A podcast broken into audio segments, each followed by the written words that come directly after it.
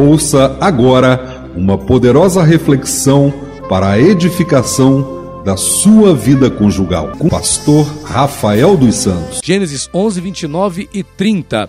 Abraão e Naor tomaram para si mulheres. A de Abraão chamava-se Sarai, a de Naor, Milca, filha de Arã, que foi pai de Milca e de Isca.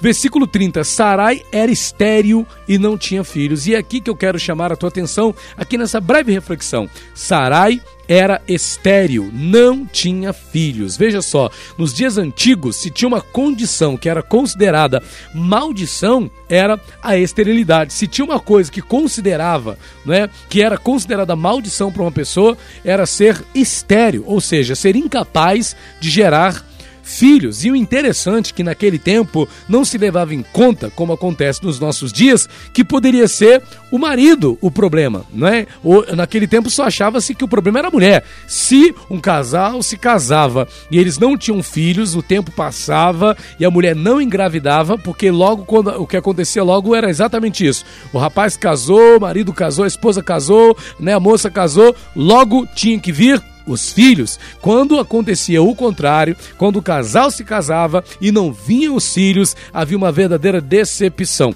E o que ficava na cabeça de todo mundo é que a esposa estava debaixo de alguma maldição. Olha que coisa interessante, que coisa tremenda, né? Então a mulher, muitas das vezes, ela era vitimizada com isso. É como se ela estivesse debaixo de maldição por não gerar filhos. Mas olha só que coisa interessante. Alguns maridos, quando se viam nessa condição de ter uma esposa estéreo, o que, que eles faziam? Eles se serviam de concubinas, né? eles procuravam é, concubinas, acrescentavam ali à sua casa mulheres né, para que através delas eles pudessem deixar descendentes. Porém, não é o que vai fazer Abraão. Veja, apesar dessa limitação de Sarai, sua esposa, não é como outras que ela poderia ter, Abraão não vai é, é, é, é, procurar uma concubina. Abraão não vai arrumar outra mulher, não é? Mais na frente, lá em Gênesis 16, a gente vai falar sobre isso. Abraão vai ter, Sarai vai ter uma, uma serva egípcia chamada Agar, mas não é agora a questão.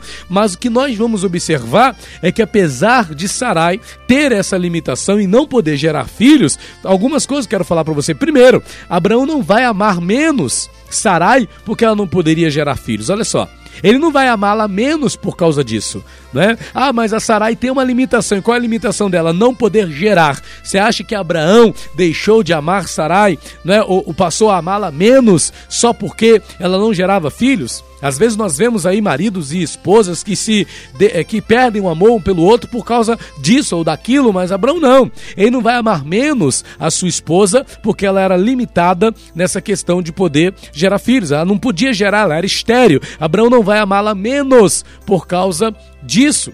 Você não pode deixar o seu amor pelo seu cônjuge esfriar por causa de uma fraqueza, por causa de uma limitação, né? Ah, porque meu marido não consegue fazer isso. Ah, porque minha esposa não consegue fazer aquilo. Ora, por causa disso, você vai amá-lo menos? Você vai amá-la menos? Segunda coisa, Abraão, por conta dessa limitação de Sarai, segundo, ele não vai desprezá-la. Porque tem muitos maridos e esposas que passam a desprezar o marido, passam a desprezar a esposa por causa da limitação que ele tem. Ah, meu marido tem essa fraqueza, meu marido é assim, ah, minha esposa é desse jeito, não consegue fazer isso, não consegue fazer uma comida direito, não arruma uma casa direito, ele não ganha um bom dinheiro, ele é isso, ele é aquilo. Aí começa a desprezar o cônjuge. Tá errado, Abraão não fez isso. Ele não vai desprezar a sua esposa porque ela tinha aquela limitação. Terceira questão aqui, Abraão não vai ficar comparando a Sarai com outras mulheres que geravam, tá vendo? Aquela lá gera um monte de filhos, ó. Ah, aquela lá, tá vendo? Devia ter casado com aquela. Por quê? Porque aquela pelo menos dá filhos, aquela pelo menos gera filhos, aquela pelo menos, né? Olha lá, ó, o marido casou com ela, olha quantos filhos ela já deu para ele. Abraão não ficava comparando Sarai com outras mulheres. Tem muitos cônjuges que fazem exatamente isso. Ficam comparando o seu par, fica comparando seu marido, fica comparando a sua esposa com outros cônjuges. Ah, porque você não faz isso, mas a fulana faz. Ah, mas você não consegue isso, mas a fulana consegue. Ah, marido, mas você ganha só isso, fulano de tal ganha tanto. Você está comparando o teu cônjuge com outra pessoa? Isso não é legal. Isso com certeza vai ferir, vai magoar, né? Vai prejudicar o seu relacionamento conjugal, vai desgastar a tua vida conjugal. Quarta coisa que Abraão não vai fazer, ele não vai desvalorizar o papel dela na história dele, por conta dela ser estéreo.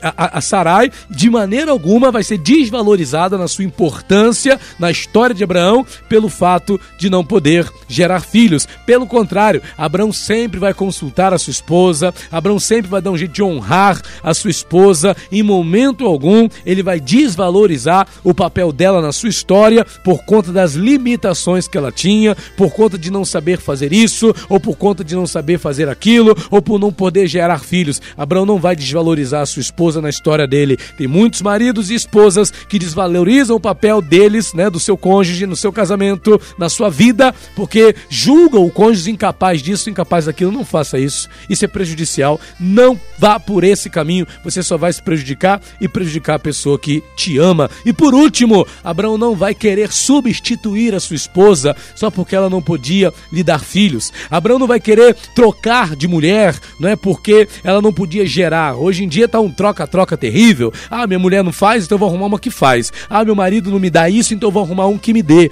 não é? Ah, meu marido não faz isso por mim, então eu vou arrumar um que faz. Ah, minha esposa não, não faz aquilo, não faz aquilo outro, eu vou arrumar uma mulher que faz. Não, não é assim não. Ei, não pensa que de maneira alguma passe na tua mente o pensamento ou o sentimento de querer substituir a pessoa que Deus colocou do seu lado. Tome isso para você, pegue essas lições que a gente aprende com esse casal. Vamos falar ainda mais sobre Abraão e Sarai, mas aprenda hoje que as limitações que o teu cônjuge pode ter, né, possa ter, não necessariamente precisa por fim ao teu relacionamento conjugal, não necessariamente precisa por fim ao teu casamento, viu? Tome posse disso. Deus abençoe a tua vida em nome do Senhor Jesus.